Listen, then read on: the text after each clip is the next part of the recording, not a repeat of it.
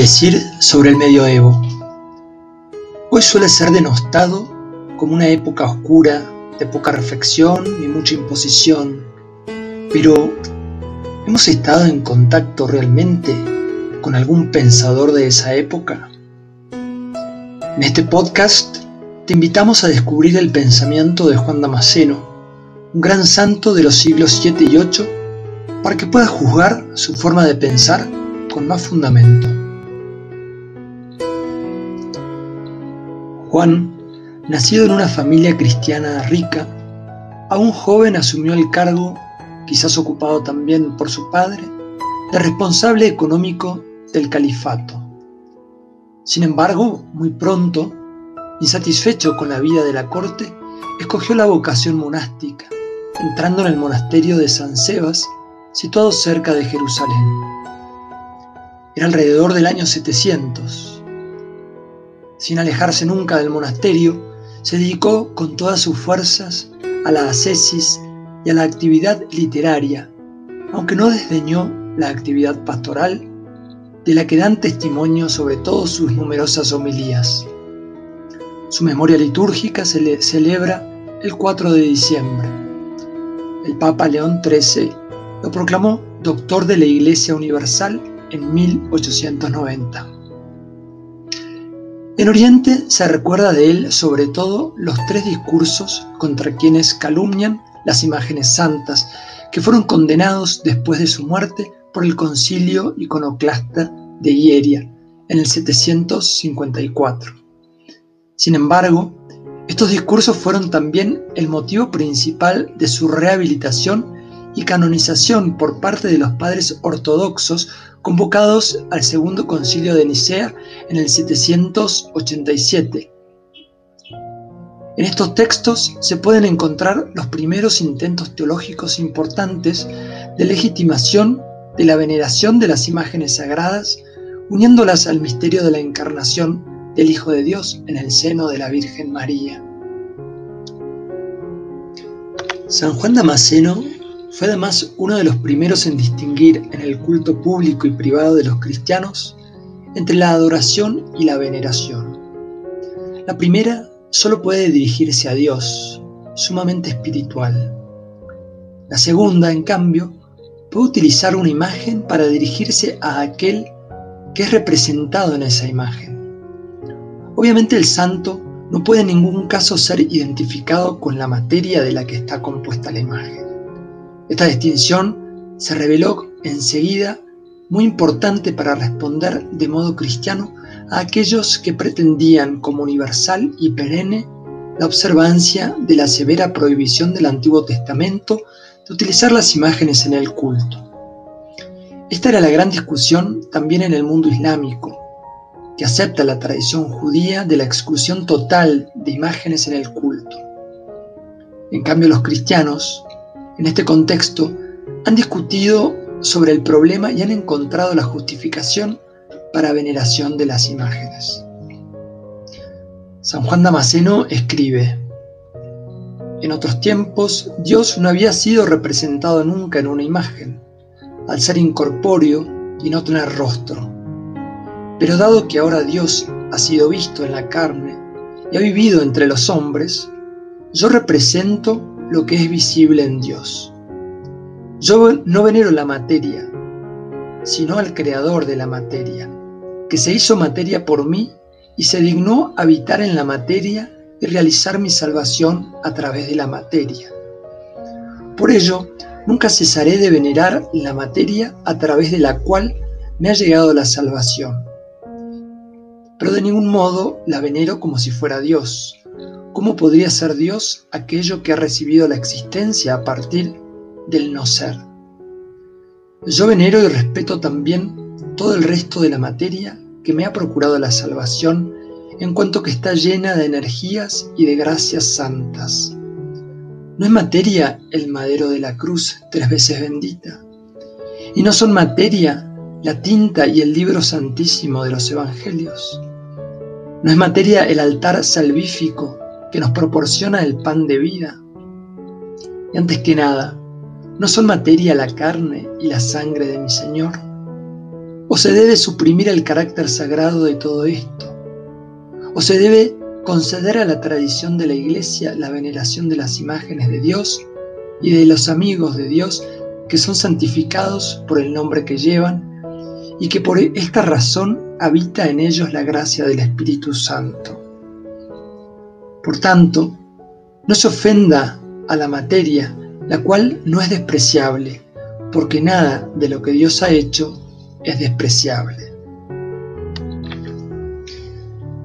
Vemos que a causa de la encarnación, la materia aparece como divinizada, es considerada morada de Dios.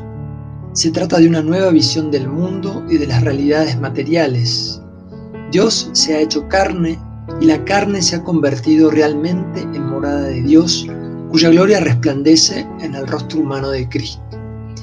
Por consiguiente, las invitaciones del doctor oriental siguen siendo de gran actualidad, teniendo en cuenta la grandísima dignidad que la materia recibió en la encarnación, pues por la fe pudo convertirse en signo y sacramento eficaz del encuentro del hombre con Dios. Así pues, San Juan Damasceno es testigo privilegiado del culto de las imágenes, que ha sido uno de los aspectos característicos de la teología y de la espiritualidad oriental hasta hoy. Sin embargo, es una forma de culto que pertenece simplemente a la fe cristiana, a la fe en Dios que se hizo carne y se hizo visible. La doctrina de San Juan Damasceno se inserta así en la tradición de la Iglesia Universal cuya doctrina sacramental prevé que elementos materiales tomados de la naturaleza puedan ser instrumentos de la gracia en virtud de la invocación del Espíritu Santo, acompañada por la confesión de la fe verdadera. En unión con estas ideas de fondo, San Juan Damasceno pone también la veneración de las reliquias de los santos, basándose en la convicción de que los santos cristianos al haber sido hechos partícipes de la resurrección de Cristo, no pueden ser considerados simplemente muertos. Enumerando, por ejemplo, aquellos cuyas reliquias o imágenes son dignas de veneración, San Juan precisa en su tercer discurso en defensa de las imágenes. Ante todo, veneramos a aquellos en quienes ha habido, habitado Dios, el único santo que mora en los santos como la Santa Madre de Dios y todos los santos. Estos son los que, en la medida de lo posible, se han hecho semejantes a Dios con su voluntad y por la inhabitación y la ayuda de Dios son llamados realmente dioses, no por naturaleza, sino por contingencia.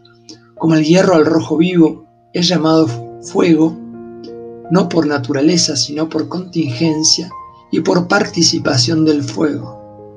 De hecho, dice, seréis santos porque yo soy santo.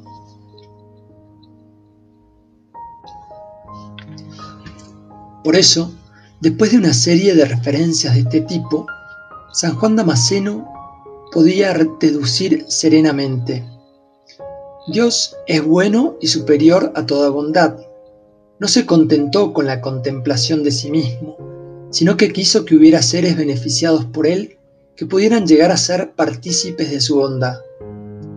Por ello, creó de la nada todas las cosas, visibles e invisibles, incluido el hombre, realidad visible e invisible. Y lo creó pensándolo y realizándolo como un ser capaz de pensamiento, enriquecido por la palabra y orientado hacia el espíritu. Y para aclarar más su pensamiento añade, es necesario asombrarse, asombrarse de todas las obras de la providencia, alabarlas todas y aceptarlas todas, superando la tentación de señalar en ellas aspectos que a muchos parecen injustos o inicuos, admitiendo en cambio que el proyecto de Dios va más allá de la capacidad de conocer y comprender del hombre, mientras que por el contrario, solo Él conoce nuestros pensamientos, nuestras acciones e incluso nuestro fruto. Por lo demás, ya Platón decía que todas las filosofías comienzan con el asombro. También nuestra fe comienza con el asombro ante, la creación, ante la belleza de Dios que se hace visible. El optimismo de la contemplación natural, de ver en la creación visible lo bueno, lo bello y lo verdadero, este optimismo cristiano no es un optimismo ingenuo. Tiene en cuenta la herida infligida a la naturaleza humana por la libertad de elección querida por Dios y utilizada mal por el hombre, con todas las consecuencias de disonancia generalizada que han derivado de ella. De ahí la exigencia, percibida claramente por el teólogo Damasceno, de que la naturaleza en la que se refleja la bondad y la belleza de Dios, heridas por nuestra culpa, fuese reforzada y renovada por la venida del Hijo de Dios en la carne, después de que, de muchas formas y en diversas ocasiones, Dios mismo hubiera intentado demostrar que había creado al hombre no solo para que tuviera el ser, sino también el bienestar. Con asombro apasionado, San Juan explica, era necesario que la naturaleza fuese reforzada y renovada, y que indicara y enseñara concretamente el camino de la virtud, que aleja de la corrupción y lleva a la vida eterna. Así apareció en el horizonte de la historia el gran mar de amor de Dios por el hombre. Esta es una hermosa afirmación. Vemos por una parte la belleza de la creación y por otra la destrucción causada por la culpa humana. Pero vemos en el Hijo de Dios, que desciende para renovar la naturaleza, el mar de amor de Dios por el hombre. San Juan Damasceno prosigue. Él mismo, el Creador y Señor, luchó por su criatura transmitiéndole con el ejemplo su enseñanza. Así, el Hijo de Dios, aún subsistiendo en la forma de Dios, descendió de los cielos y bajó hasta sus siervos, realizando la cosa más nueva de todas, la única cosa verdaderamente nueva bajo el sol, a través de la cual se manifestó de hecho el poder infinito de Dios. Podemos imaginar el consuelo y la alegría que difundían en el corazón de los fieles estas palabras llenas de imágenes tan fascinantes. También nosotros las escuchamos hoy compartiendo los mismos sentimientos de los cristianos de entonces. Dios quiere morar en nosotros, quiere renovar la naturaleza también a través de nuestra conversión, quiere hacernos partícipes de su divinidad. Que el Señor nos ayude a hacer que estas palabras sean sustancia de nuestra vida.